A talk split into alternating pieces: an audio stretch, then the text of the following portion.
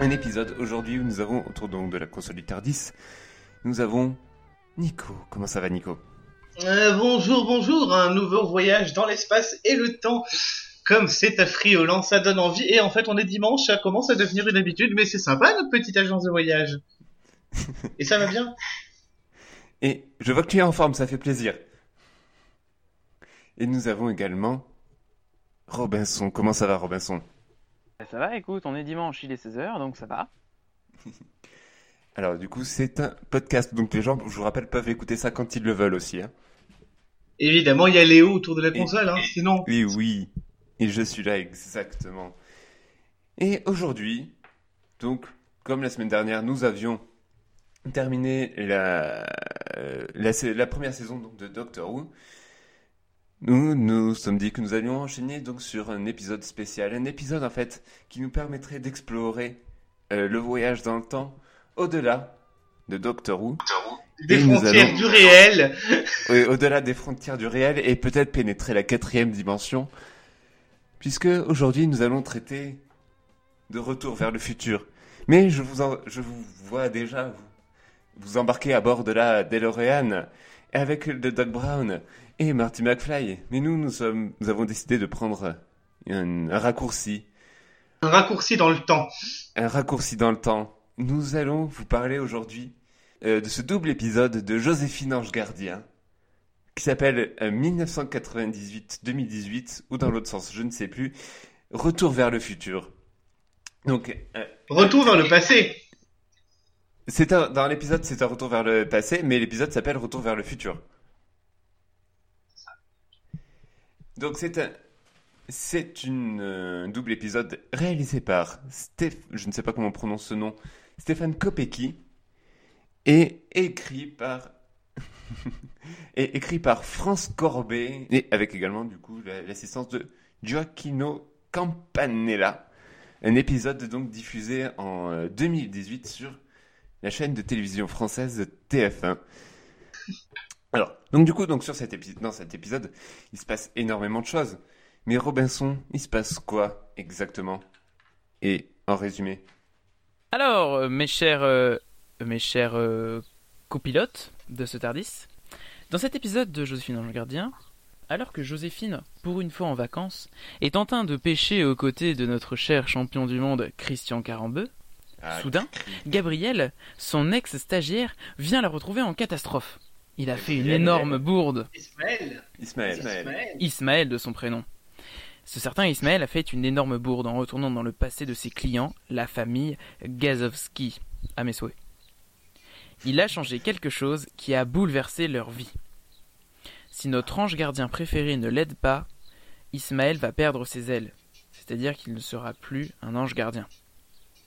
Du coup, nous avons Stanislas et Nina Gazovski, petit couple marié d'environ une trentaine d'années, qui ont un petit garçon Maxime. Tous deux avaient fait des études de design, mais à cause de la bourde d'Ismaël, ces deux-là ne sont plus mariés et le petit Maxi- Maxime n'existe plus. Alors, Joséphine et Gabriel doivent retourner dans le temps, dans le passé de Stan et Nina, pendant la Coupe du Monde 98. Ah oui, sinon il y a un petit parallèle avec 2018, sinon c'est pas rigolo. Et ils s'aperçoivent que Gabriel a fait capoter la rencontre de ses clients. Ismaël. C'est pas parce que c'est un ange qui s'appelle forcément Gabriel. Mais merde, mais oui, pourtant c'est Ismaël. J'ai mal lu, j'ai fait un. Voilà. Ismaël a fait capoter la rencontre de ses clients.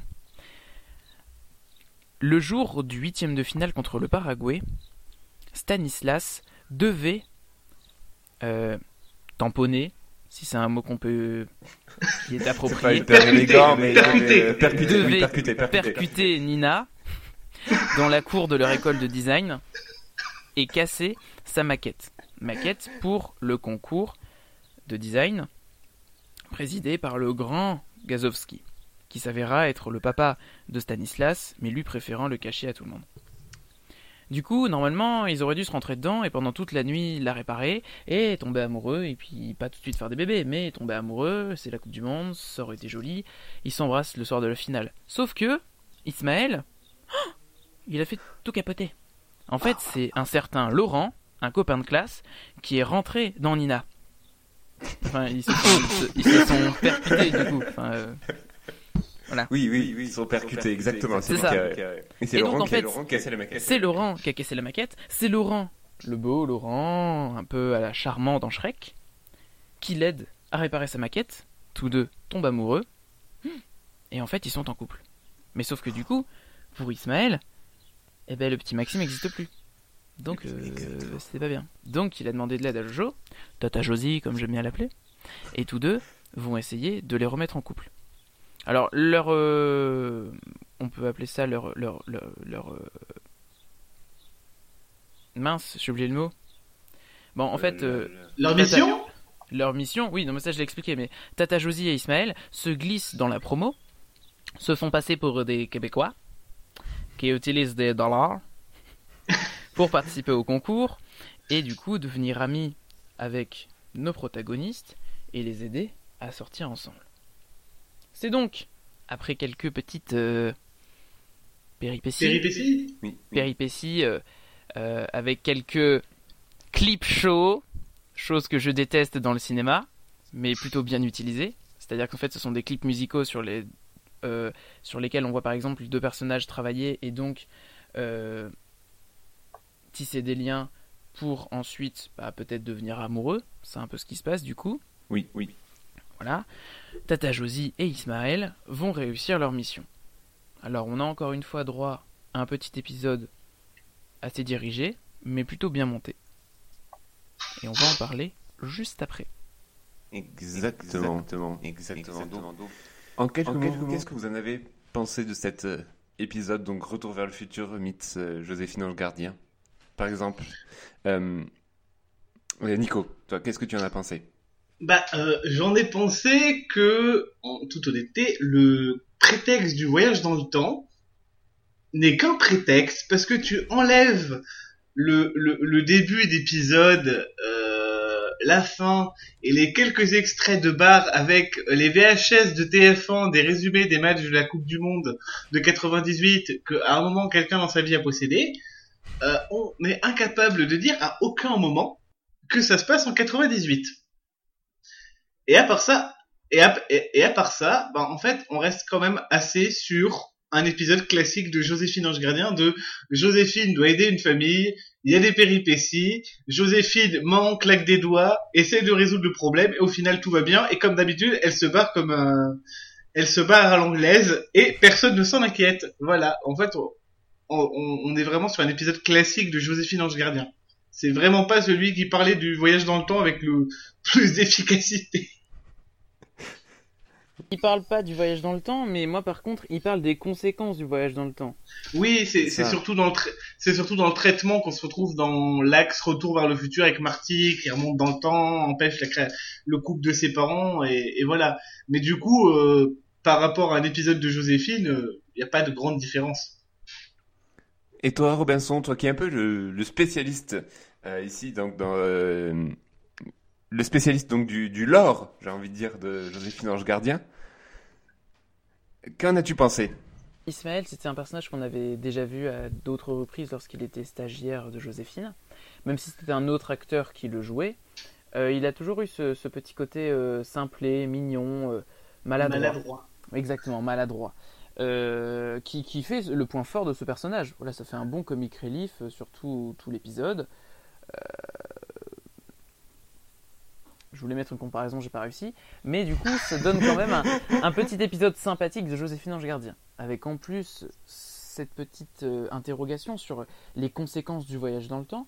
Quel type de voyage dans le temps aussi on peut utiliser? Parce que là, on a un voyage dans le temps différent de Doctor Who, c'est ce que je pense. Le voyage dans le temps dans lequel on ne peut pas retourner dans le passé pour changer quelque chose qui s'est déjà passé.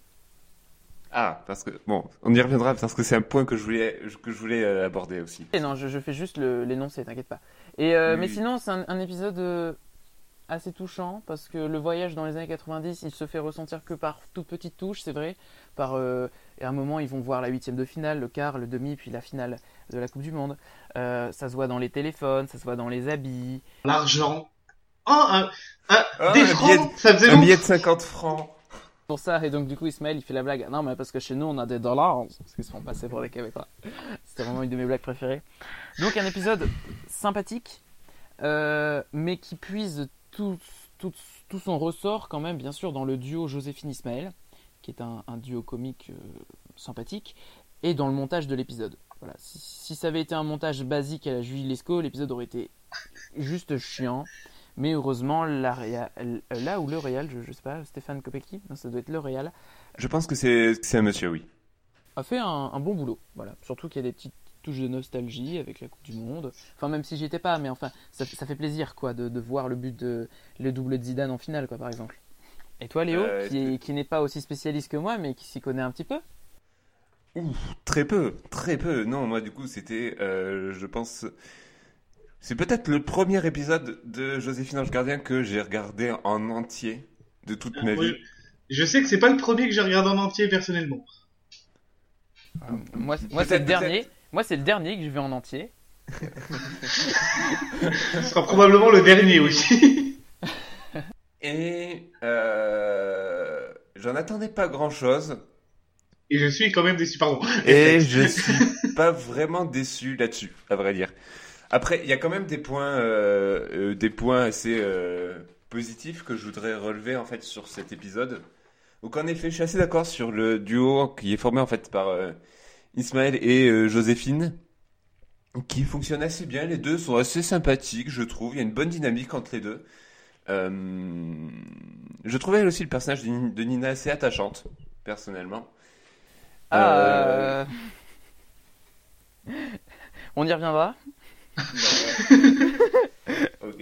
Et euh, en effet, je suis assez d'accord aussi avec ce que tu as dit que c'était un épisode en fait où il se passait, il se passait plein de choses, c'est assez rythmé.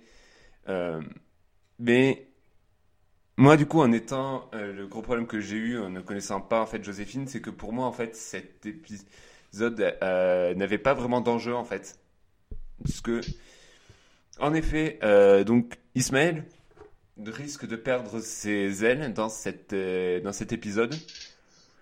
Moi, je sais pas ce que ça implique, je sais pas ce que ça peut changer pour lui, donc je suis un peu là en mode ouais, ok, Alors, cool, Perdre bien. ses ailes dans Joséphine équivaut à clamser, en fait. Ah d'accord, oui. Mais du coup, comme c'est pas vraiment expliqué en fait dans l'épisode, moi j'étais là, ok, tu peux perdre tes ailes, qu'est-ce que ça Bah. te change? Tu redeviens humain, je ne sais pas. C'est pour ça que la véritable, le véritable enjeu, c'est plutôt l'existence du petit Maxime. Mais le, le, le seul truc dommage, c'est que du coup, le Maxime, vu qu'on s'y est pas attaché du non, tout, mais c'est vrai, c'est vrai, c'est un ça. défaut. Le, le, Maxi- le petit Maxime, ça fait très petit Grégory, mais bon, bref. le petit Maxime, comme ça, en fait, il, il disparaît et, à vrai dire, moi, j'avais aussi un problème là-dessus, en fait. Puisque il disparaît et en quoi c'est un problème? Parce que du coup, ses parents vont juste mener une autre vie, puisqu'il est jamais né, en fait. Donc j'étais là, oui, il n'y a pas, y a pas d'enjeu dans cet épisode, en vrai. Je sais pas si j'ai été clair sur ce, sur ce point. Tout à fait raison. En fait, je pense qu'il manque un petit point dans le scénario, c'est le fait d'expliquer peut-être que euh, les anges gardiens ne, ne peuvent pas aller dans le futur. C'est une idée que j'ai en fait. Ne pourraient pas aller dans le futur, donc leur 2018 serait leur présent à eux. Ils ont le droit d'aller dans le passé pour être spectateurs et voir comment ça s'est passé, histoire d'avoir des réponses. Mais s'ils changent quelque chose dans le passé, du coup, c'est là qu'ils vont avoir des soucis parce qu'ils vont changer le, le présent. Oui. C'est ça. Et donc là, il y aurait eu un véritable enjeu, mais ça manque. Ça manque peut-être au tout début euh, d'un, d'une, d'une ou deux lignes de dialogue entre Joséphine et Ismaël. Avec le caméo de Christian Carambeu juste à côté d'eux. C'est ça. Euh, aussi, ce que j'ai trouvé, c'est qu'il y a en effet quelques petites situations comiques dont les idées sont assez sympas en fait. Mais ça va, c'est pas très poussé à vrai dire. À chaque fois, c'est un peu, ce qui se passe, c'est un peu mis sous le tapis et on oublie, par exemple, notamment du coup les, le fait que Ismaël et euh, Joséphine se fassent passer pour des Québécois. oui, vraiment, ils ont l'accent que quand, que devant les profs et que quand ils en ont besoin en gros. Donc, Alors que ce qui aurait pu être drôle, tu vois, c'est que Joséphine et Ismaël claquent des doigts et pendant tout l'épisode, ils aient un accent québécois. Oui, par exemple, par exemple. Euh, et aussi, en fait, euh, au moment du coup, donc Ismaël se retrouve obligé d'improviser en fait un projet de fauteuil à, échelle, hein, devant un professeur. Et il, du coup, en fait, il prend une fourchette qu'il agrandit, qu'il transforme. Ok, très bien, cool. Mais pareil aussi, cette idée donc du fauteuil fourchette. Ça apparaît une seule fois et puis après on oublie. Et il y a même du coup après un autre fauteuil qui, qui apparaît, qui a rien à voir. C'est vrai. Puis sur- surtout que ah bah, le prof qui était face à eux, que bah, Ismaël a fait une sorte de tour de magie en fait pour agrandir le fauteuil, le prof ne se pose zéro question quoi. Ah, complètement, oui. C'est... Oh, tiens, une fourchette géante en forme de fauteuil qui vient d'atterrir. Qui vient d'atterrir du cool. plafond. Comment vous avez fait ça? On va pas vous le dire. Québécois, secret On n'a pas encore déposé le copyright. C'est la On n'a pas encore déposé le droit d'auteur, franchement. Pardon à toute la communauté québécoise qui nous écoute. Céline, on t'aime. Ça, c'est Céline. René, t'es le meilleur. Au ben ben, au ben ben profond de notre cœur, il est, tou- il est toujours le meilleur. Ah, bah. Et du coup, on va peut-être revenir à Joséphine. Mais donc t'as raison, il y a des petits défauts. Moi, le, celui que j'ai noté, c'est au personnage de Nina, que j'ai trouvé euh, Ah. attachant à un moment. Mais en fait, cet épisode, il a beaucoup de points communs avec un autre épisode de Joséphine Ange Gardien. Par exemple, il Oui. utilise une musique qui a été utilisée. euh, Enfin, je pense que c'est une bande originale de l'autre épisode de Joséphine qui était sorti avant et réutilisée parce qu'au niveau des droits d'auteur, c'est à eux, donc c'est plus facile. plus de-. Bah attends. On va pas se chercher à créer des trucs, on peut prendre que ce qui, que ce qui existe déjà, hein. Que, que ce qu'on a déjà payé. Et euh, comme la maison, elle avait déjà été utilisée dans ce même épisode où on, où on suivait une jeune euh, collégienne qui se faisait euh, harceler. Donc, quand tu parles de la maison, on va resituer, c'est la maison, La en maison fait, de donc, Stanis- de Stanislavski, je ne sais plus son nom. Sta- voilà. Ce qui m'a donné envie de faire pendant l'épisode. Bob Gazowski Voilà. Non, mais comme il fait de la musique, Stanislas, moi, euh, je me suis inventé une histoire comme quoi, euh, quelques années après, il devenait le chanteur Stanislas aussi. Ça aurait pu, ça aurait pu. Et donc du coup, ce personnage de Nina qui me faisait beaucoup penser à cette petite collégienne, euh, pas émo, mais euh, un peu dans la tristitude. Vous voyez, c'est ça? C'était une collégienne du type, euh, je mets mon casque sur mon lit et puis hop, il y a la musique triste qui passe. Euh, qui est d'abord euh, diégétique donc dans les oreilles de la, de la jeune fille puis après extra diégétique donc en fait elle, est- elle apparaît dans tout l'écran et puis même le spectateur l'entend très très bien Oui. ça faisait un peu ça à certains moments avec Nina et Nina aussi euh, tête à claque, comme par exemple le moment où Ismaël les a enfermés, elle et Stanislas, euh, dans un atelier pour qu'ils travaillent ensemble. Et Ismaël se dit bon, si je les enferme, euh, ils vont peut-être développer une histoire d'amour. Alors que pas Et ils vont pas bouger de là. C'est ça Euh, Pas du tout. En fait, ils commencent à Pire au s'engueuler. Pire idée, pire idée. Parce qu'ils commençaient à s'engueuler. Et donc, euh, ils voulaient sortir. La seule sortie, c'était quoi? La fenêtre et les toits. Et bien sûr, euh, la Nina qui fait Hey, 3 ans de gym, hein, ça va? Et puis au premier saut, crac, euh, la cheville et le poignet. Alors qu'en vrai, il y avait moyen de totalement ne pas se faire mal vu la distance. Mais bon. Je- je- je- un peu tête à claque, en fait, la Nina, c'est pour ça. C'est pour ça que Oh. je l'ai- je l'ai trouvée moins touchante que le Stanislas, peut-être. Moi, alors, ben moi, du coup, c'est, pour moi, c'était exactement l'inverse. Vraiment, Stanislas, je pense, je suis battu les couilles de la, du début à la fin, vraiment. Euh, il m'é- il il m'a vraiment énervé ce personnage. Il a changé tout le temps d'avis. Du coup, d'abord, il voulait faire du design, puis euh, au final se lancer donc dans la musique puisqu'il est batteur. Puis, euh, en fait, en bossant avec euh, Nina, il, le re- il retrouve sa passion du design. À un moment, il réhésite à se lancer dans la musique. Stop, Oui, mais- stop. Cho- choisis un truc, mec. Il est, il est, il est, quand Nina et, quand Nina et Stan se parlent mutuellement dans le café de pourquoi ils veulent pas travailler avec l'autre, Nina le dit, il arrête, il est, il, il change toujours d'avis et d'idée. C'est exactement, euh, ils ont respecté ce qu'ils ont posé au personnage. Ah oui, oui, oui, ah, Du complètement. coup, c'est, c'est, on peut pas lui en vouloir, ils l'ont écrit comme ça. Donc, euh, c'est, C'est vrai. J'ai... le fait que son papa soit le chef du jury, il pouvait pas vraiment euh, exploser tout son talent parce qu'on allait le savoir et donc on, on allait euh, dire ah, c'est le fils à papa qui s'est fait pistonner, surtout dans les années 90. C'est ça, là, on a l'accusé de, de népotisme. Donc c'est pour ça que de son côté il essaye de, de s'ouvrir, pourquoi pas la batterie voilà, on le voit à certains moments faire de la musique, il joue très très bien. Mais son papounet qui arrive, et qui lui dit euh, euh, de continuer le design parce que pour lui la musique c'est pas un boulot. Donc hyper meurtri et donc c'est pour ça que je me suis beaucoup plus identifié dans ce Stanislas qui a, ils doivent tous avoir 21-22 ans parce qu'ils sont en, en fin d'études pratiquement. Oui, oui. Le, le rajeunissement des 20 ans ou le vieillissement, c'était vachement adéquat qu'ils ont- qu'ils avaient tous la police. C'est ça, c'est ça. Donc, Mais- euh, alors que la Nina, elle savait tout, exactement ce qu'elle voulait, vraiment tête brûlée, tête à claque. Donc je me suis dit, ok, je te laisse faire, mais je vais pas beaucoup m'attacher à toi. Mais c'est justement moi ce côté-là de euh, ce côté un peu euh, euh, rebelle en fait de Nina que j'ai trouvé assez attachant puisque du coup elle est euh, elle a des projets en fait euh, très écologiques pour euh, euh, c'est justement ce, ce projet donc de fin d'études et faire des maisons écologiques exactement et déjà je pense qu'en 98 c'est pas encore la mode enfin euh, c'est sûr. José Bové n'avait pas encore sa euh, moustache. Il n'avait pas encore défoncé les McDo, je pense, aussi.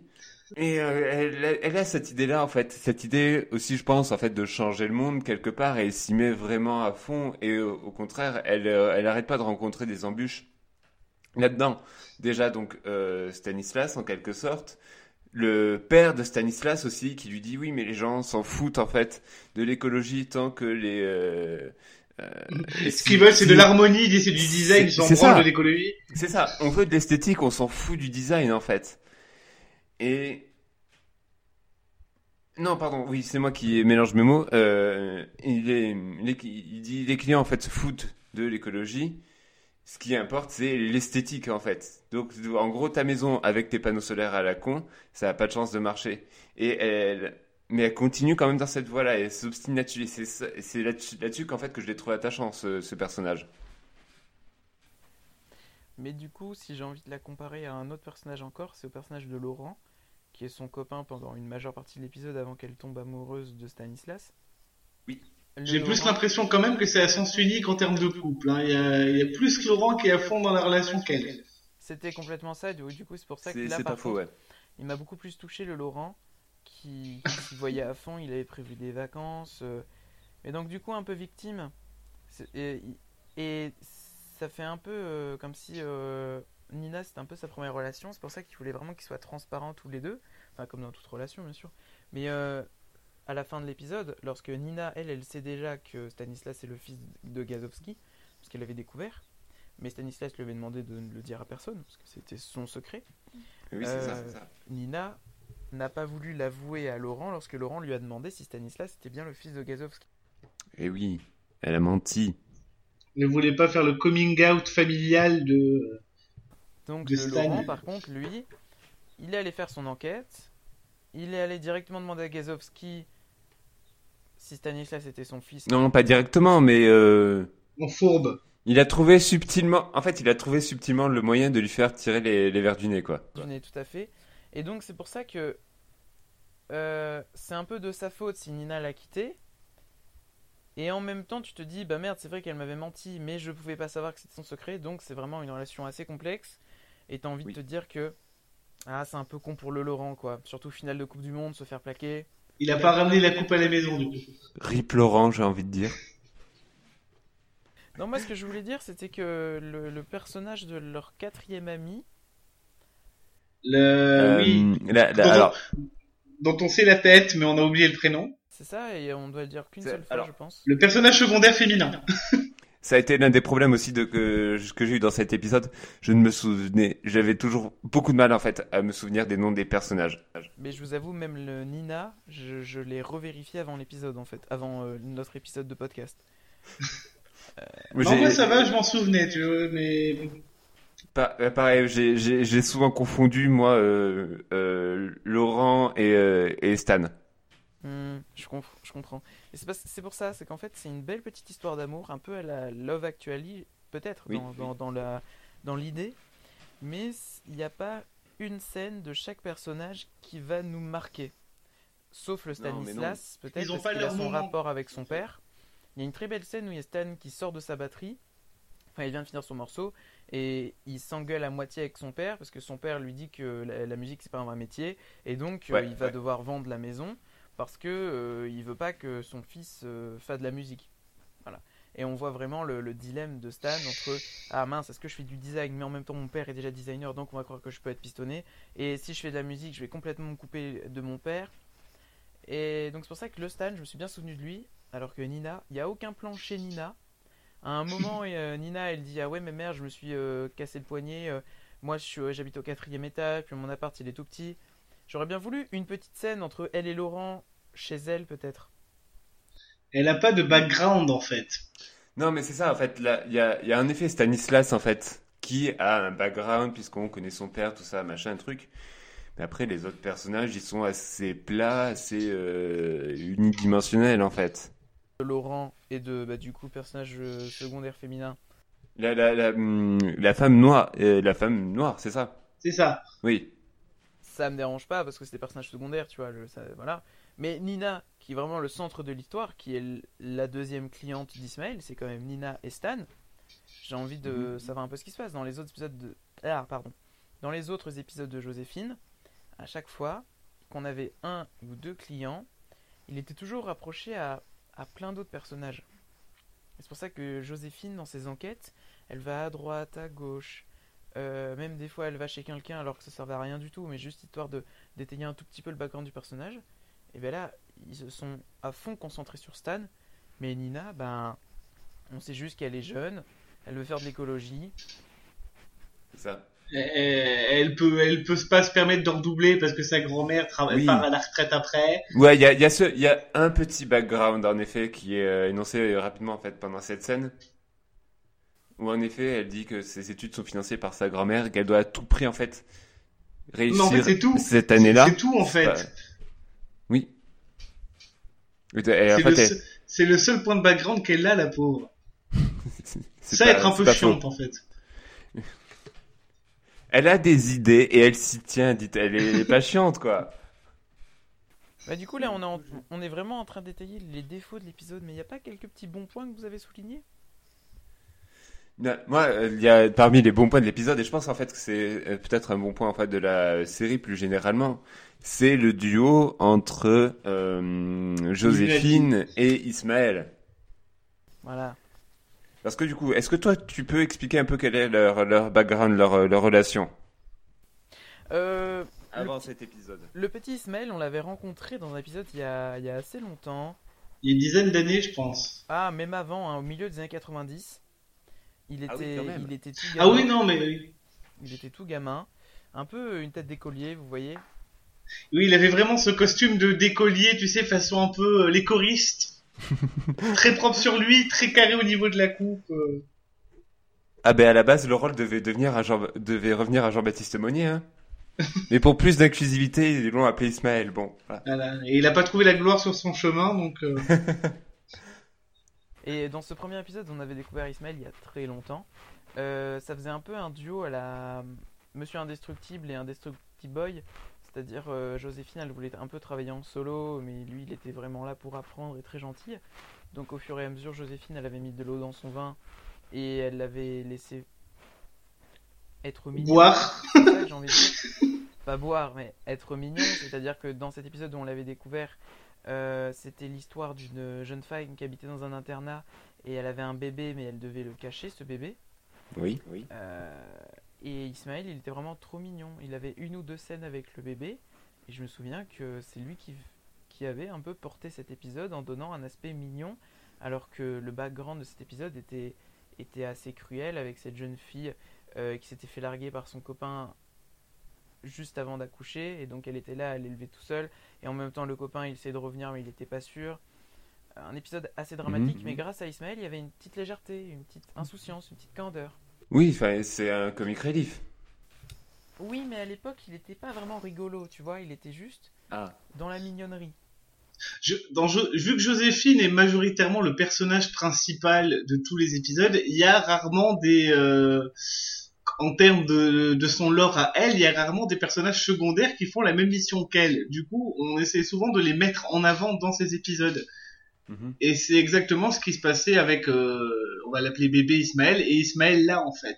C'est plus le personnage, enfin le, le personnage secondaire de son lore à elle qui prend de l'importance dans l'épisode.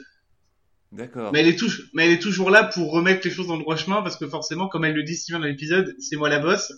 C'est ça. Ce qui, ce qui- ce qui met quand même un doute sur son niveau de bossitude par rapport au paradis.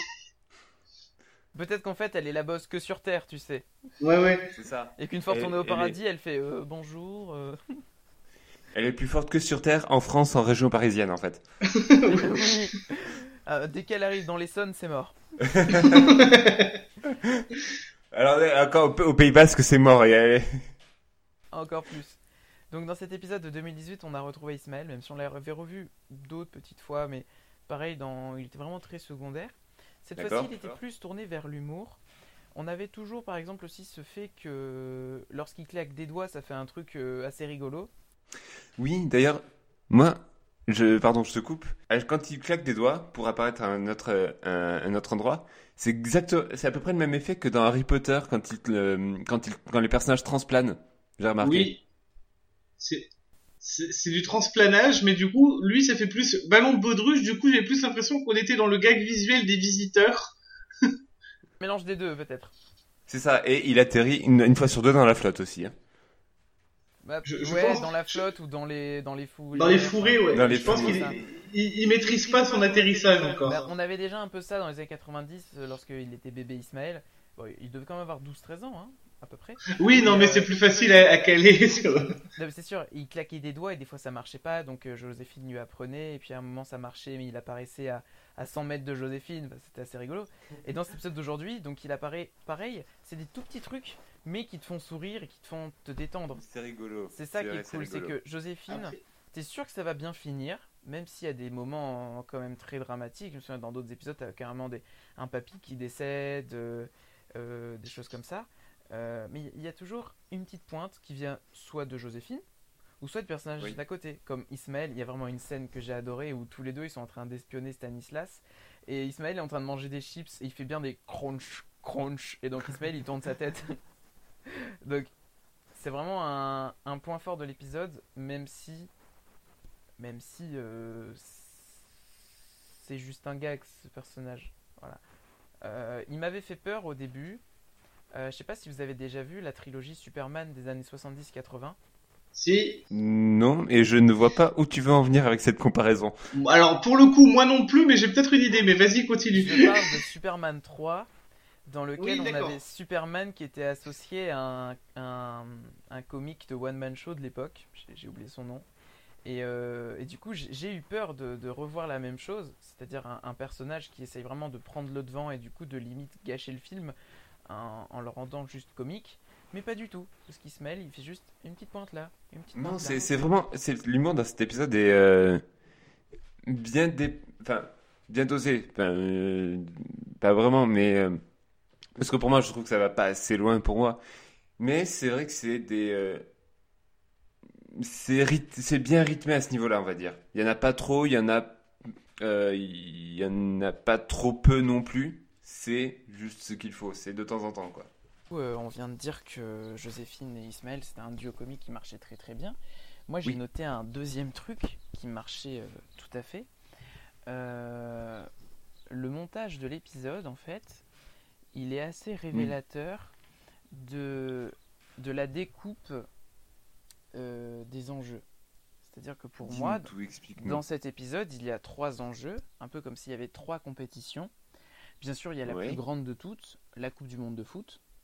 À chaque fois que les personnages se retrouvent dans le bar, euh, ils sont là à stresser pour les bleus. Enfin, pour moi, c'est pas vraiment un enjeu, puisque nous, en tant que spectateurs, on sait ce qu'il s'y passe. Mais c'est un enjeu pour les personnages.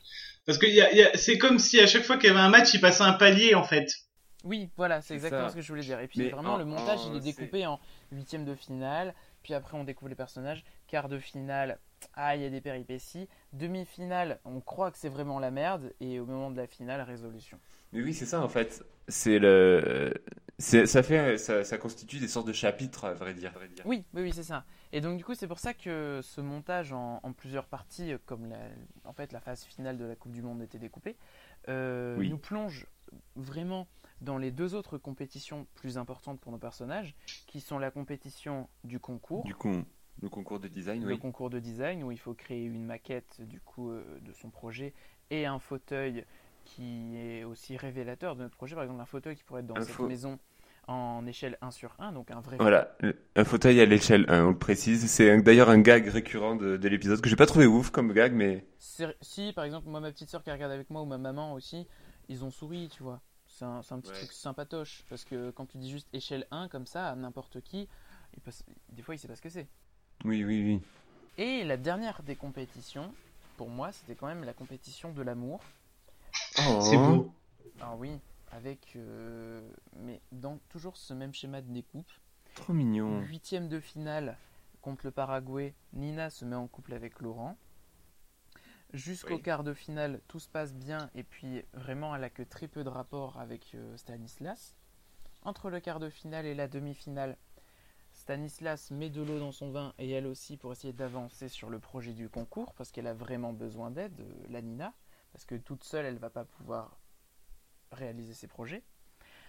Entre la demi-finale et la finale, vraiment on a l'impression que c'est à vie de tempête. Euh, mais de tous les Ah ouais, côtés, ouais, ouais, c'est-à-dire entre Nina et Laurent, c'est à vie de tempête. Entre Nina et Stanislas, c'est à vie de tempête aussi. On a l'impression qu'en fait, euh, tout le monde va finir célibataire et puis euh, personne ne va réussir le concours. Pour arriver à la finale, qui est vraiment l'acmé, les Bleus qui gagnent la Coupe du Monde, donc Stanislas et Nina qui sont heureux, mais bah, comme dans chaque compétition, il faut des perdants. Et donc, euh, comme en 98, les grands perdants, c'était les champions du monde brésiliens de 94, et ben là, Ouais. le, le grand perdant, c'est celui qui était champion avant, c'est-à-dire que pendant toute la durée de la compétition, il était champion parce qu'il était avec Nina, et ben là, Il a perdu. donc il perd la coupe et il doit la donner à quelqu'un d'autre. Et par contre, ça ne les a pas empêchés de rester amis. C'est vrai? C'est vrai, puisqu'après, on, on, se re- on les retrouve en fait 20 ans plus tard, et ils sont toujours potes. Parce que c'est qu'un jeu, tout comme Zidane et euh, Ronaldo, du coup le meilleur joueur brésilien de l'époque. Après, ils ont joué ensemble au Real de Madrid. Oui, c'est vrai, oui. Voilà. Donc, euh, c'est- un beau roman d'amitié qui, Qui commence. comme une fiction de TF. Mais c'est vrai que... Gros point fort, le montage. Oui, oui, oui, oui, mais du coup, c'est c'est vrai que en voyant cet épisode-là, je me disais, mais pourquoi ils ont euh, mis ça, ils, enfin, ils ont euh, contextualisé ça dans la Coupe du Monde Euh, Parce que du coup, enfin, moi, je voyais, je voyais pas vraiment d'incidence en fait sur l'histoire, mais du coup, c'est vrai que ce, ce montage ou cette narration en fait en parallèle En parallèle. euh, est très présente euh, du coup dans cet épisode. Euh, et je viens de le réaliser grâce à ce que tu viens de dire en fait. Moi, je viens de réaliser quelque chose aussi. On est quasiment un- dans un chapitrage à la Tarantino, en fait. Oui, ah oui, complètement, complètement. Puisque en fait, Si, chaque- si un jour on m'avait dit que je comparais Joséphine Ange Gardien à Tarantino, Mais c'est ça, en fait, c'est que chaque match qui apparaît à l'écran euh, correspond à une, Un euh, calendrier. un acte en fait de, de cette narration et à un stade en fait de la relation entre euh, Stan et, euh, et Nina. Après, c'est vrai que pour un épisode de Joséphine Ange Gardien, c'est particulier parce que euh, elle le dit au début. Ils ont, elles ont, ils ont deux semaines pour réussir. Mais d'habitude, Joséphine, Oui. Joséphine, elle a pas deux semaines. Elle le fait en général, c'est sur un ou deux ou trois jours. Mais là, faut se dire que donc réellement, ils ont passé deux semaines, voire limite un peu plus, avec eux dans l'école. Ah complètement, oui. C'est pas un truc qui arrive souvent aussi sur le développement des personnages dans Joséphine. C'est pour ça qu'ils peuvent se permettre plus de choses aussi, je pense. Mais du coup, en fait, ça me fait penser à un truc. L'action se passe donc sur deux semaines, d'accord? Oui. Et à la fin, donc de juste après la finale, Joséphine et Ismaël disparaissent. On est d'accord? Oui. Et du coup, ils se repointent 20 ans plus tard à la fête du coup de Stan et euh, Nina. Et tout le monde est là. Oh, trop bien, trop cool, ça fait plaisir de vous voir. Alors qu'ils les ont en gros vus il y a deux semaines, il y a 20 ans, quoi. Ça vous paraît pas bizarre? Non, et en plus, ils ont dit, oh, vous êtes venus. Oui, Ça veut dire que techniquement, dans leur temporalité, d'une manière ou d'une autre, ils ont essayé de les contacter et c'était possible. Mais bon, c'est ça. ça, Genre- on va pas, on va, on va pas pinailler sur ça. Mais moi, le seul truc qui m'a inquiété, c'est qu'ils ont débarqué directement dans le jardin. Oui, aussi, aussi. Ils ont débarqué dans le jardin, en plein milieu du jardin, vraiment. Ismaël a défoncé la haie d'ailleurs. Et du coup, et euh, au moment euh, pour trouver en fait une excuse pour partir, Joséphine leur dit oui, du coup, on doit aller euh, fermer la voiture. Il n'y a pas eu un seul bruit de voiture quand ils sont arrivés, ça leur ça a pas gêné les les autres Moi, c'est- convives. Moi, c'est le seul truc qui m'inquiète un peu avec Joséphine à chaque fois, c'est qu'elle se barre comme ça en scred. Et, et genre, les gens après, ils reprennent leur vie, genre, on s'en fout. À chaque fois, ça me stresse. Mais du coup, c'est pour ça que quand j'étais petit, je me disais du coup que peut-être chaque personne qui a été aidée par Joséphine peut-être oublier Joséphine en quelque sorte en se disant que euh, il n'y a pas besoin d'avoir une réelle personne qui est là pour t'aider tout le temps, mais juste à un moment d'avoir un tout petit coup de pouce, c'est sympa, même si après tu t'en souviens pas pendant toute ta vie. C'est un peu ça, Joséphine. J'ai j'ai l'impression qu'il y a une sorte de, de soporification sur les, les, les personnages euh, autres que les anges gardiens. Euh, Comme quoi, en fait, euh, dès que Joséphine n'est plus là, ils ont comme oublié Joséphine. La preuve dans cet épisode où Joséphine et Ismaël s'en vont de 98 pour revenir en 2018, donc le, le présent des spectateurs de l'époque et le présent de Joséphine et Ismaël et Christian Carambeu. Du coup, euh, et d'un coup, ils retrouvent Stan, Nina, Laurent et, et toute la clique, même les, les amoureux de, de Laurent et de personnages secondaires féminins numéro 2. et d'un coup, ils se disent Oh bah trop bien, vous avez pu venir un peu comme si c'était pas vu depuis, vous voyez, depuis les dernières vacances. C'est ça, mais euh, c'est ça. Ça aurait été drôle en fait de les récupérer 20 ans plus tard. Toute la bande est devenue en fait à moitié folle parce que leur pote a disparu en fait du jour au lendemain. Et à chaque fois qu'ils en parlent à quelqu'un, il leur dit mais en fait cette personne, les autres personnes leur disent mais en fait cette personne n'a jamais existé. Arrête de chercher ça, tu es complètement fou. Mais tu les pareil, retrouves en fait, ils sont, ils sont cernés, ils sont tous complètement drogués. mais c'est pareil, c'est pareil quand ils sont arrivés dans l'école et qu'ils sont présentés dans les Québécois. À Ouais. aucun moment, ils ont demandé des justificatifs ou ce genre de ils- genre, ils étaient là depuis longtemps. Je pense qu'en fait, il y a une espèce de, de, de, de filtre de perception en mode, mais non, mais oui, mais ils ont toujours été là, en fait. C'est, Sur le papier psychique, c'est juste une carte étudiante de Québec en fait. mais c'est vrai que bon, analyser le lore de Joséphine Ange Gardien, c'est particulier, hein. euh. c'est pour ça qu'on a fait cet épi- qu'on a choisi de faire cet épisode aussi, hein. Hum, hum, Et- tout comme Doctor Who en fait. oui. De quoi? Quand on n'a pas tout vu, c'est ultra compliqué de, de, de, de comprendre le lore. On Ouais. peut se faire plaisir avec un épisode avec une bonne histoire, mais si on veut comprendre la grande histoire, ben on, doit regarder toute la grande histoire. C'est pas, c'est pas comme un épisode euh, des experts ou un épisode de dessin animé à la Tortue Ninja où Oui, tu, tu prends au milieu et puis tu t'en branles, tu peux, voilà. il y a le générique qui va te rappeler ce qui s'est passé avant, après, ou et puis à chaque fois il y a que des fillers. Dans Joséphine, dans Mhm. Doctor Who, c'est des semi-fillers, semi-l'histoire avance en fait. C'est ça. Mais d'ailleurs, j'étais très surpris dans le. C'est c'est une petite surprise. Dans... Au début du deuxième géné... du deuxième de la deuxième partie de l'épisode, il n'y a pas de de previously. Non, parce que la plupart du temps, Joséphine, euh, ils sont diffusés l'un après l'autre. Ah, Euh, d'accord, ok. Oui, c'est ça. En fait, un épisode Et- de Joséphine, à la base, ça, ça dure dans les 1 heure, en gros. Ouais, En ça, fait, ouais. techniquement, c'est un épisode d'une heure et demie, mais ils ont fait un découpage d'un épisode de 45 minutes parce que parce que la télévision.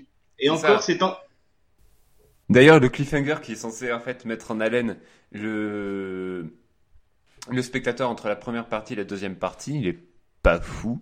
Je me, je me qu'en fait- souviens même plus s'il y en avait un. Mais c'est parce que c'est pas un cliffhanger en fait, c'est littéralement une, une coupure pub euh, coupée Oui. en mode. Et en première partie de soirée, vous avez la première partie de Joséphine. En deuxième partie de soirée, vous avez la deuxième partie de Joséphine. Oui, c'est ça. C'est c'est c'est c'est honnêtement c'est purement un découpage pour la programmation télé. Il Ouais. y a pas de première ou deuxième partie. C'est Voilà. pour ça voilà. que je, pense que pour une, euh, une rediffusion euh, DVD de Joséphine, ça peut être bien qu'ils refassent un montage euh, d'un seul et même épisode. Parce que même, j'ai encore vérifié là juste avant, cet Oui. épisode dans, le, dans, le, dans, les, dans la liste des épisodes et des saisons de Joséphine, Il n'en fait qu'un seul. C'est un seul il en fait qu'un seul, c'est juste l'épisode 2 d'une saison. Voilà, ils Oui, disent pas partie ça. 1, partie 2. Joséphine, c'est des téléfilms d'une heure et demie à peu près en fait. Donc c'est ju- c'est c'est juste une découpe pour la télé. Oui, c'est ça. C'est, il est juste, ils, ils disent en fait, euh, ils divisent le truc en deux sur le, sur les programmes télé, en gros sur les grilles pour pouvoir caler plus de pubs. Exactement. Et encore, je pense que maintenant, ça se ferait moins parce que pour moi, c'était, pour moi, c'était vachement évident qu'un épisode de Joséphine faisait une heure et demie. Du coup, le voir en deux parties, je m'étais dit sur le coup, avant de le lancer, je me dis merde, je vais me taper un épisode de trois heures de Joséphine. et pas du tout, en fait. Mais, euh, Non, non, non, non, pas du tout, pas du tout. Mais je pense que c'est juste, honnêtement, une découpe de grille de programme télé. C'est, Je pense que ça c'est va ça pas en plus fait. loin que ça. Et encore, je soupçonne que ce soit un découpage pour la Belgique ou une autre chaîne, et même pas la France. Oui, parce que du coup, alors, il faut dire que c'est notre cousin belge qui nous a euh, envoyé le fichier. hein. Exactement. Oui, un cousin belge qui s'appelle Lé- Lé- Léandro, Lé- Léonard quelque chose, voilà. Euh, Exactement. Lé- Leandro Ovio, exactement. Après, parce que je sais, en fait, c'est stupide, c'est un truc visuel, Oui. mais on avait le, au moment de la deuxième partie de l'épisode, on a vraiment le bandeau de vous regardez Joséphine Ange Gardien en mode on revient de la coupure pub. Mais c'est ça, c'est Alors que en d'habitude fait. ça aurait été un autre épisode, on se le serait déjà tapé pendant le générique ou ce genre de bêtises en fait. Oui, Donc c'est pour ça que je me dis que c'est ça doit être une découpe qui était pas pour nous. mais c'est- Après je me Il n'y a même pas de générique. Hein. Non, il y a même pas de vrai générique, c'est littéralement un écran noir de crédit et on passe à la suite. C'est pour ça que je me dis que voilà. Alors après, hein, j'ai pas suivi toute la programmation télé de Joséphine, mais pour moi c'était des téléfilms d'une heure vingt, une heure et demie en, un truc. Cette, cette division en deuxième partie, on est d'accord que dans tous les cas, elle est bizarre en fait. Euh, elle est inutile en fait. Il y avait pas besoin de préciser. Elle est inutile parce que je suis sûr que TF1, même s'il diffuse la première et la deuxième partie, il va forcément mettre une pub ou deux pubs au sein Oui. d'une seule partie. Je te, je te sens tendu sur le sujet, vraiment, calme-toi.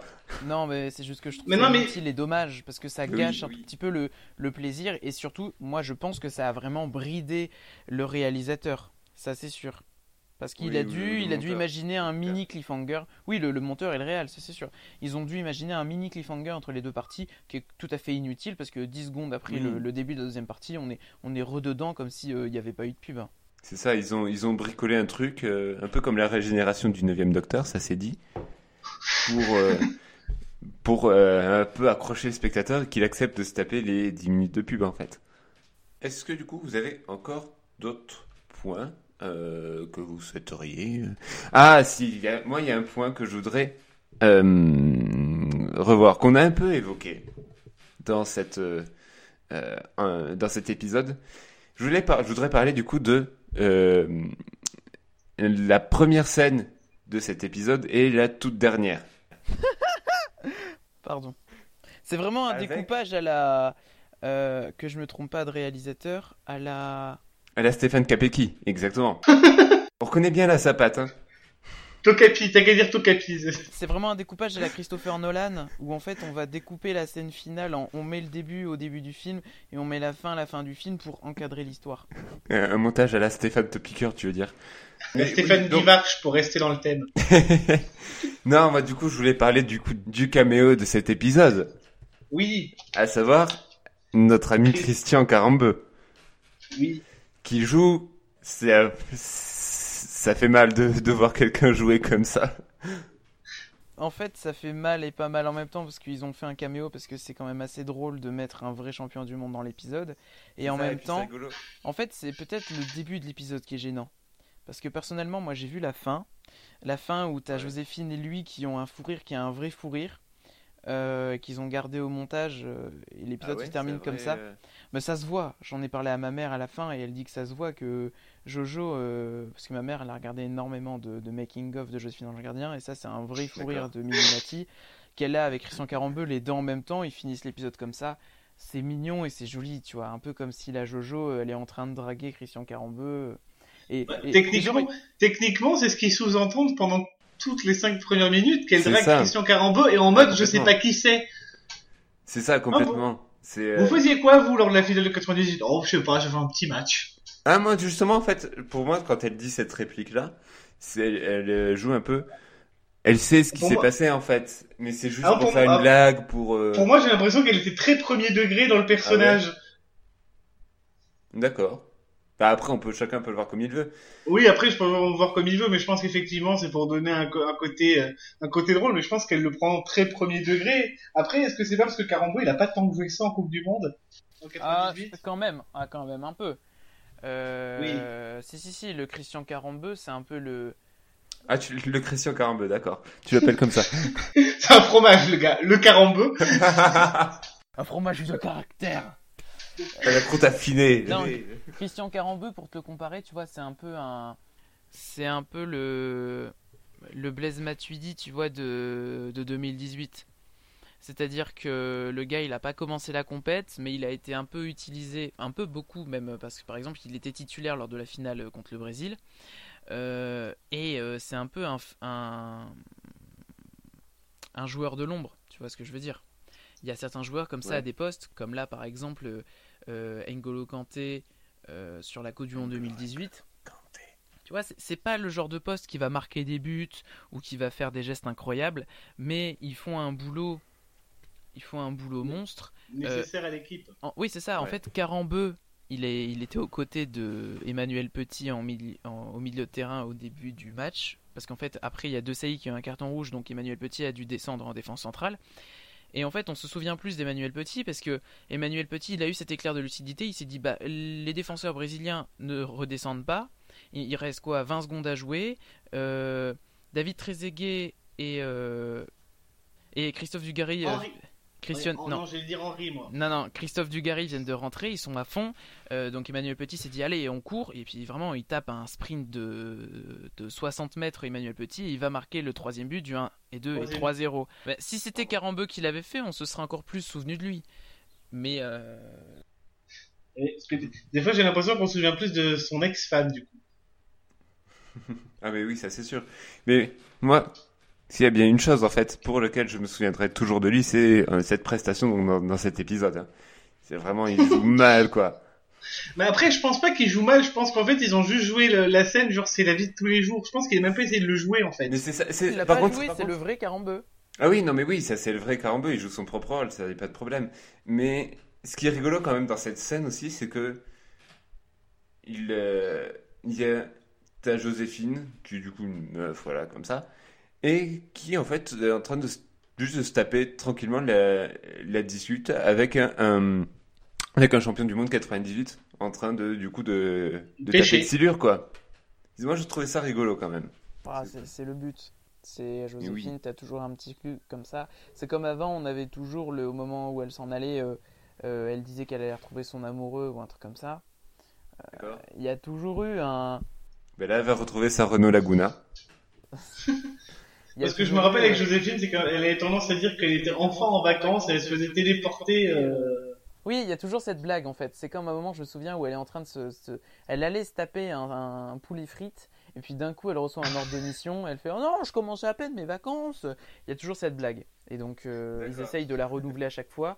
Et là, le fait que ce soit un épisode sur la Coupe du Monde et ils aient un champion du monde avec eux, bon, c'est sûr, c'est pas la même chose que s'ils avaient eu euh, Lizarazu ou Thuram. Mais, euh, mais c'est déjà pas mal. Oui, c'est déjà quand même bien, euh, Carambeu. Mais oui, c'est moi au niveau du caractère, tu vois, au niveau du caractère parce que c'est un bon fromage le carambeu, mais au niveau du caractère de la personne, tu vois, c'est exactement comme s'ils avaient pris Hugo Loris, tu vois ce que je veux dire? Une Oui. personne Ouais, assez réservée, mais qui, qui va quand même le faire parce que c'est rigolo et qui à, la, qui à la fin va se taper une toute petite barre avec Joséphine, tu vois ce que je veux dire? Et puis surtout, Christian Carambeu, c'est un peu la réponse à la vie, à l'univers Ah, et faut- tout ce qui existe. À 6 x 7. 6 x 7 Carambeu, exactement. Merci. Merci, Jamel.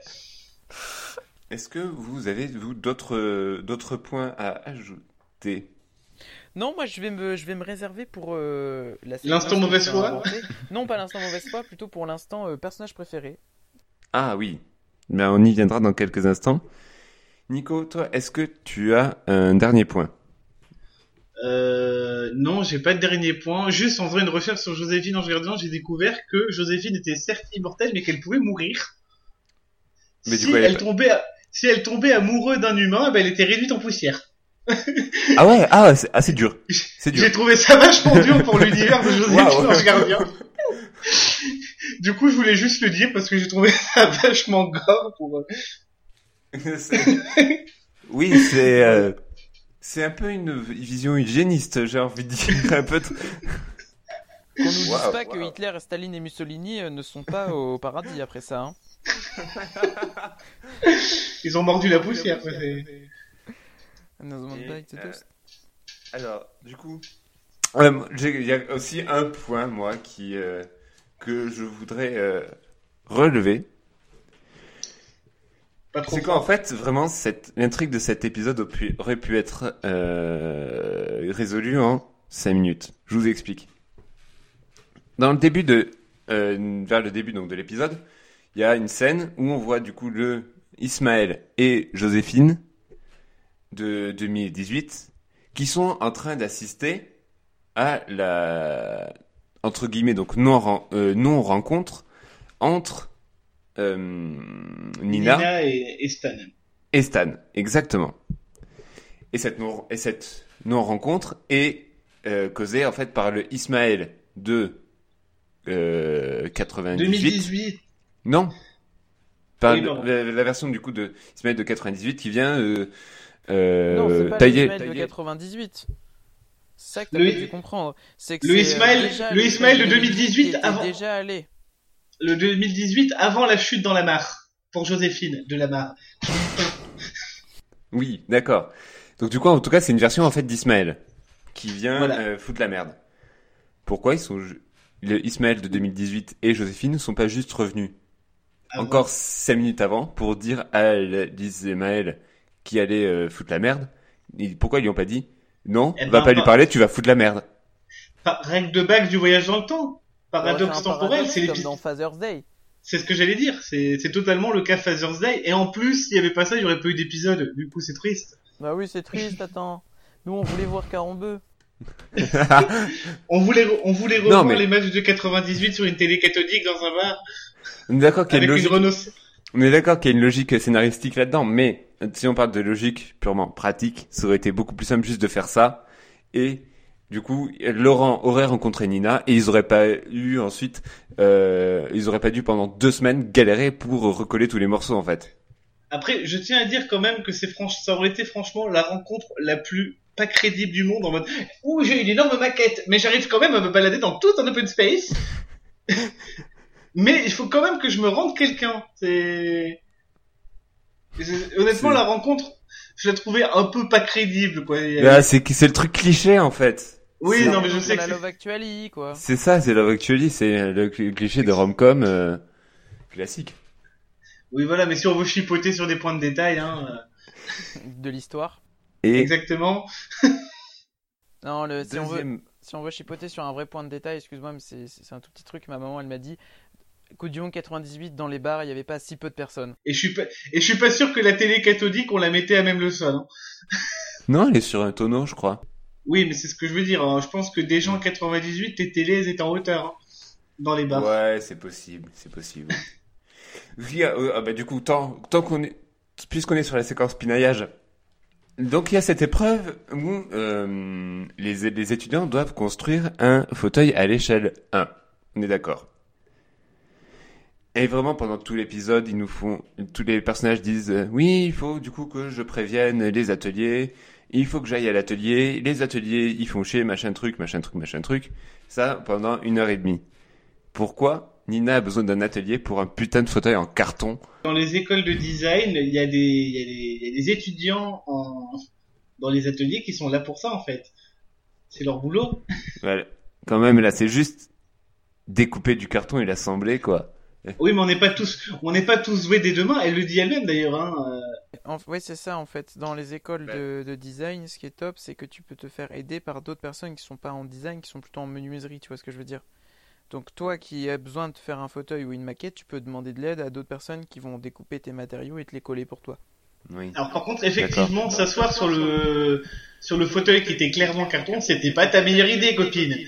Ah, par contre, le- en vrai, les fauteuils en carton, ça tient super bien. Là, je pense qu'il y a eu un défaut de conception quelque part. Mais en vrai, j'ai testé moi-même, ça tient. C'est Oui, pas un défaut de...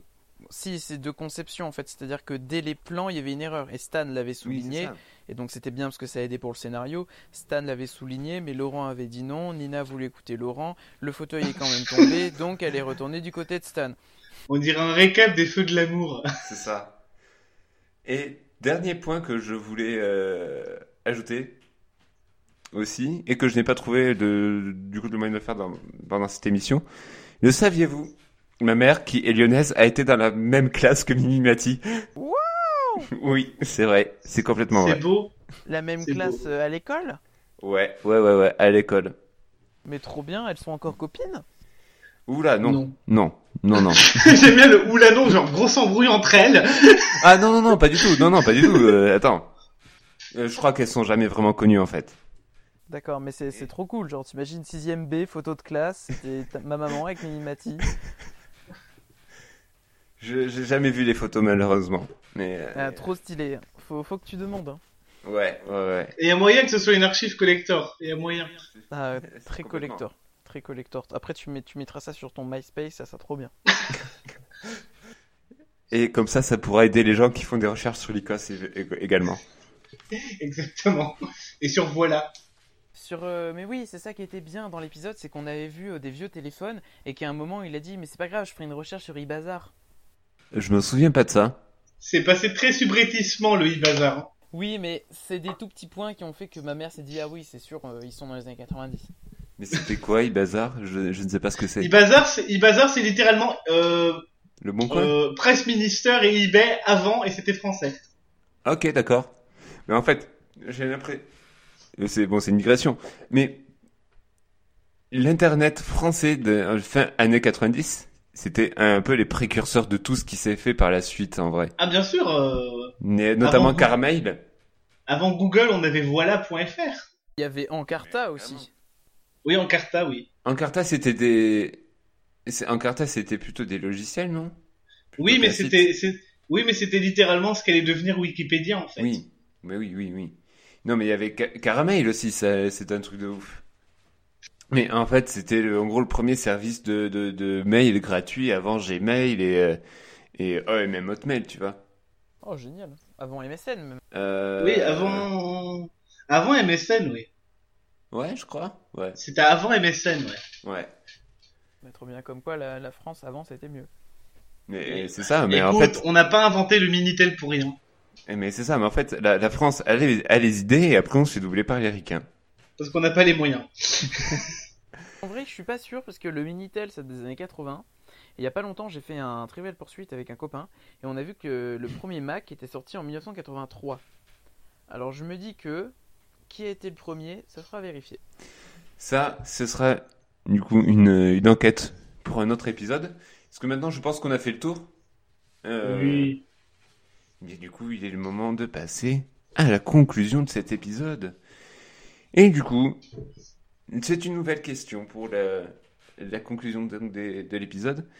Vous, quel a été le personnage le plus marquant de, cette, de cet épisode, de cette histoire? Par exemple, Nico.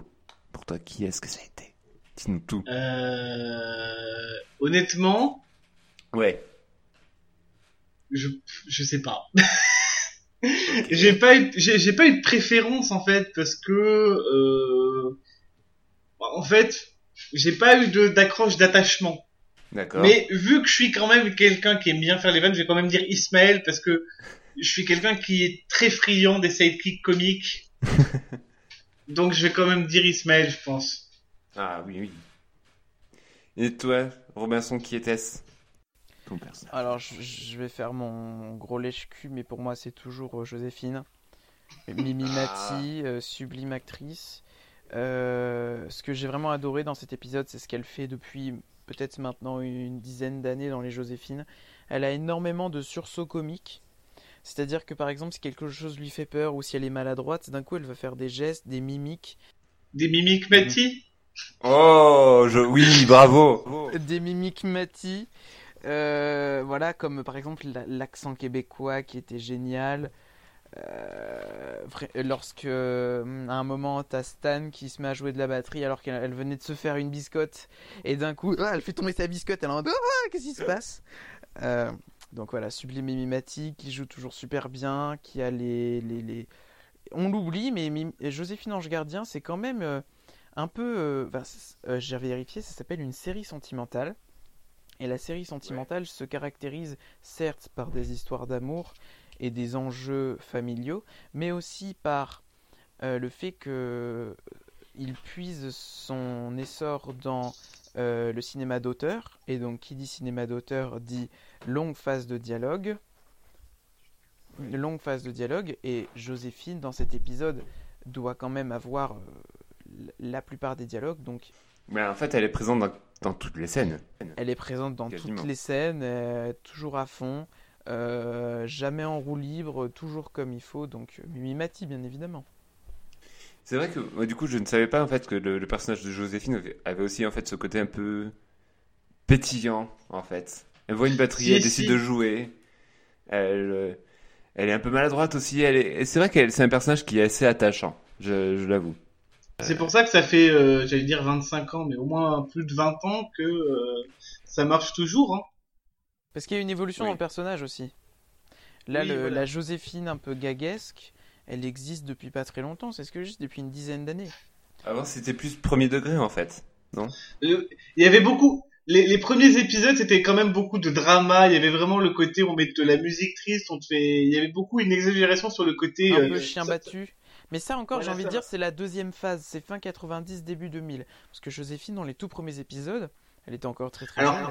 le premier épisode, c'est quand même 97. Donc, Ah, pardon, d'accord, donc je, je me trompe juste dans la temporalité, mais je me souviens d'avoir vu les quelques-uns des tout premiers épisodes. C'était encore l'époque où, où elle avouait euh, qu'elle était un ange gardien, et une époque où en fait elle était encore l'ange gardien exclusivement d'enfants. Et donc Ouais. on avait euh, juste une petite part de candeur qu'on a perdu par la suite parce qu'on est arrivé dans une, une phase un peu, s'il y avait des phases comme une cinématique universe, mais dans Joséphine, on était une phase très dramatique euh, où des sidekicks un peu comme Ismaël revenaient donner, revenaient pour donner une nouvelle petite touche de candeur, mais on n'était pas encore dans l'humour. Et là, par contre, depuis peut-être 2012-2013, euh, je vais pas dire que chaque épisode se ressemble, mais que dans chaque épisode, c'est un peu la même Joséphine qui est là pour aider, qui a une ou deux scènes dramatiques, mais qui a aussi quelques scènes comiques. Mais je voulais juste rebondir en fait sur quelque chose que tu as dit euh, un peu rapidement, en pas faisant en fait la comparaison avec euh, le, le MCU, le Marvel Cinematic Universe. Alors on a, a- comparé a- Jojo à, à du Tarantino, maintenant on la compare à- au MCU. Ça sera quoi tout va bien. Mais en- oui, c'est vrai.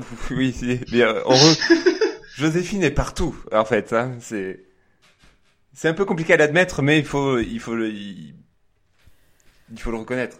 Joséphine est partout, mais d'autant plus que on, peut dire qu'il y a un, un univers étendu de TF1, donc le TF1 Cinematic Universe, puisqu'il y a Qui est, eu- comme le a Christian, qui est comme le Christian Clavier Cinématique Universe.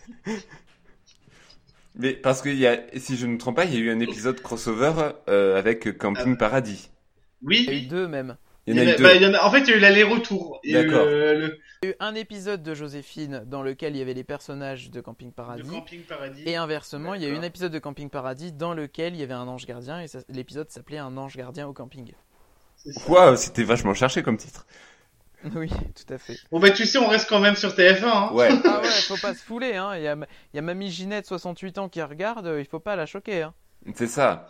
Non, parce que c'est vrai, c'est vrai que il y a quand même plein de situations en fait qui ont été, euh, euh, qui, qui euh, sont, j'ai l'impression un peu édulcorées dans cet épisode, notamment du coup la scène euh, où euh, Nina et, euh, j'allais dire Sébastien, c'est pas du tout Sébastien, Stan, Stan euh, s'échappe donc de la salle d'études. Là, ça aurait pu partir en mode gros parcours, chute de 14 étages. Non, Il y a un petit, un, une petite, euh, un petit saut de 2 mètres à faire, hop, on se tord la cheville. C'est Alors qu'en vrai, s'ils étaient juste descendus en s'accrochant sur le rebord du toit et qu'ils auraient lâché les pieds, ils auraient pas eu mal. Parce complètement. qu'avec leur, ta- avec leur taille, ça aurait compensé.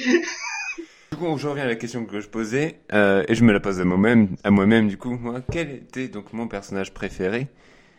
Eh bien, moi, du coup, en effet, voilà, j'ai dit, je l'ai dé- déjà dit tout à l'heure, il y a eu- je suis très attaché à Nina, mais j'ai, j'ai bien aimé quand même Ismaël aussi, euh, qui en effet apporte une fraîcheur à cet épisode. Moi, j'aime bien son côté gaffeur, un peu. Euh, maladroit, un peu Gaston Lagaffe. C'est un peu le, le Gaston Lagaffe du par- le Gaston Lagaffe du paradis en fait. On peut penser à Nick Frost euh, dans la trilogie du Cornetto. Oui. Un, un personnage à glisser sur une peau de banane, tu vois.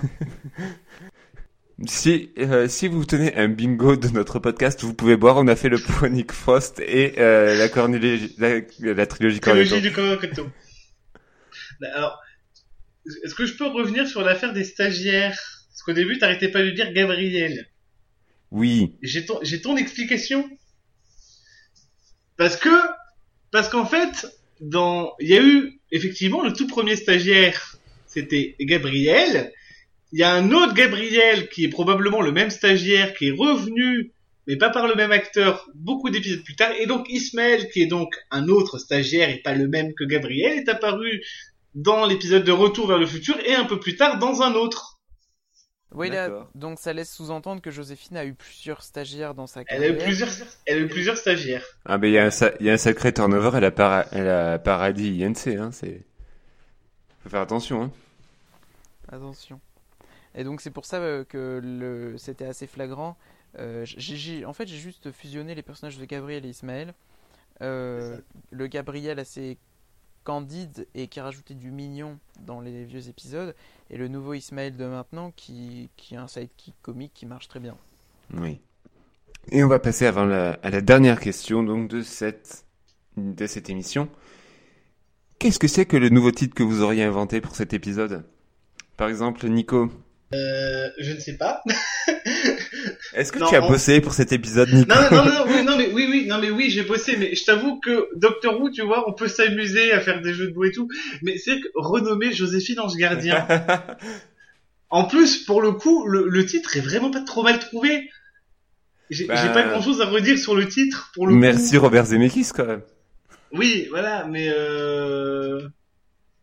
je, saurais pas, je saurais pas. euh, Peut-être que je vais en retrouver un là, mais c'est vrai que moi j'avais pas de titre en particulier parce que bah, pour le coup je le trouvais déjà bien et c'est typiquement adapté euh, à l'univers de Joséphine en fait. Bah, il est bien. euh, moi, j'ai pas trouvé ouf parce qu'en fait, il, retour. Ok, ça s'appelle Retour vers le futur, mais en vrai, c'est pas ça le sujet. Le sujet, c'est euh, la rencontre entre Stan et Nina. Du coup, mais en fait, je dis ça, mais je n'ai pas. je Bah. n'ai. C'est pas du tout le titre que je que j'ai donné. Donc toi, Robinson, La maison que- des anges, la maison des anges. Oh, c'est vrai qu'ils ont une belle maison quand même. Robinson. Je vais être. euh, ouais, j'ai- j'ai j'ai pas copié, mais je me suis inspiré de l'épisode en lui-même. Euh, pendant une bonne partie de l'épisode, euh, Stan porte un t-shirt sur lequel est écrit Endless Summer, Endless Sunset, pardon. remarqué ce t-shirt. C'est vrai.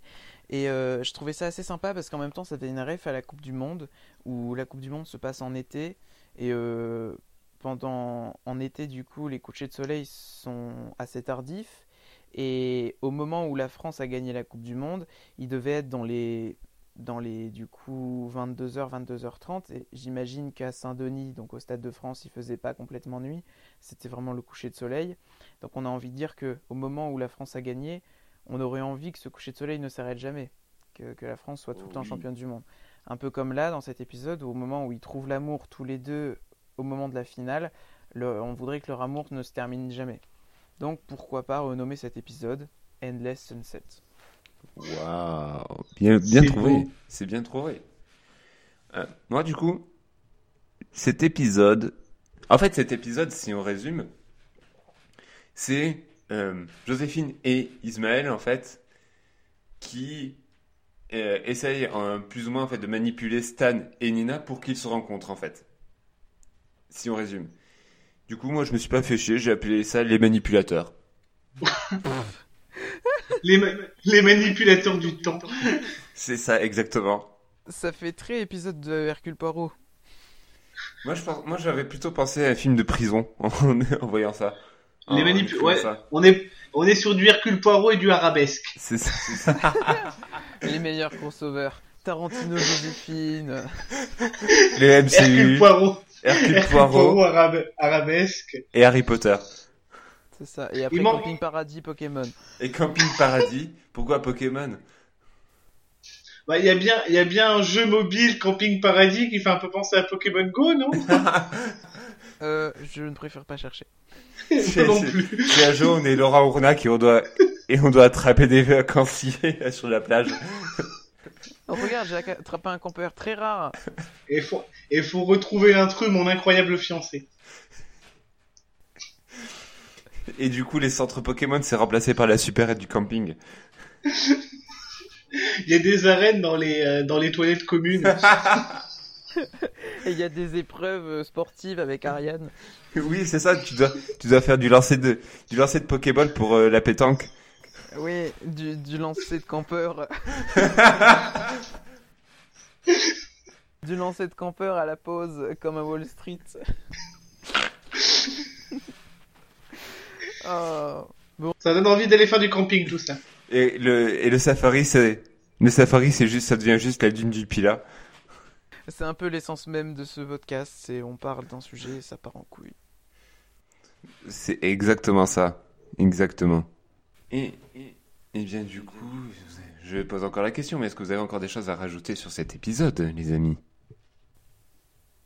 Non. Excusez-moi, oui, vous êtes Super Mario et vous venez de vous, de vous retourner, non? Oui. J'aurais juste envie Oui. de dire que c'était encore une fois un, un épisode sympathique. Voilà, qui, qui euh, si on zappe là-dessus à la télé, on passe du bon temps et, et c'est c'est l'essence même de Joséphine, donc euh, bien. bien- Joséphine Ange Gradin, tu sais que tu seras toujours dans de la bienveillance absolue et que ça se passera toujours bien.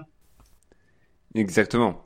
Mais du coup, puisque on va conclure quand même cet épisode au bout de 1h20, euh, on va rester dans la bien, on va se retrouver la semaine prochaine et on va à nouveau se retrouver cette fois-ci donc dans la bienveillance et on va vraiment vous reparler de Doctor Who cette fois-ci puisque nous allons vous parler du coup du premier épisode de Noël, un épisode qui fait plaisir, qui distribue des cadeaux et qui passe par la cheminée.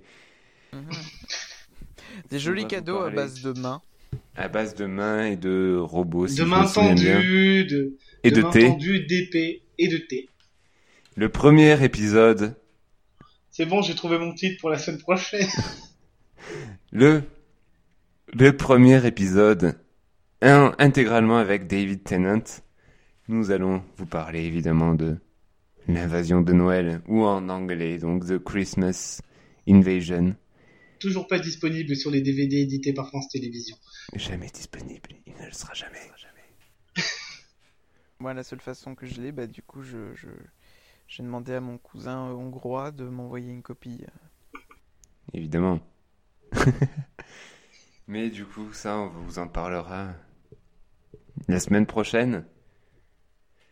Et il est temps À de chanter. Il est temps de chanter cette hymne internationale. 1, 2, 3. À la, À la semaine, semaine prochaine. Mais non.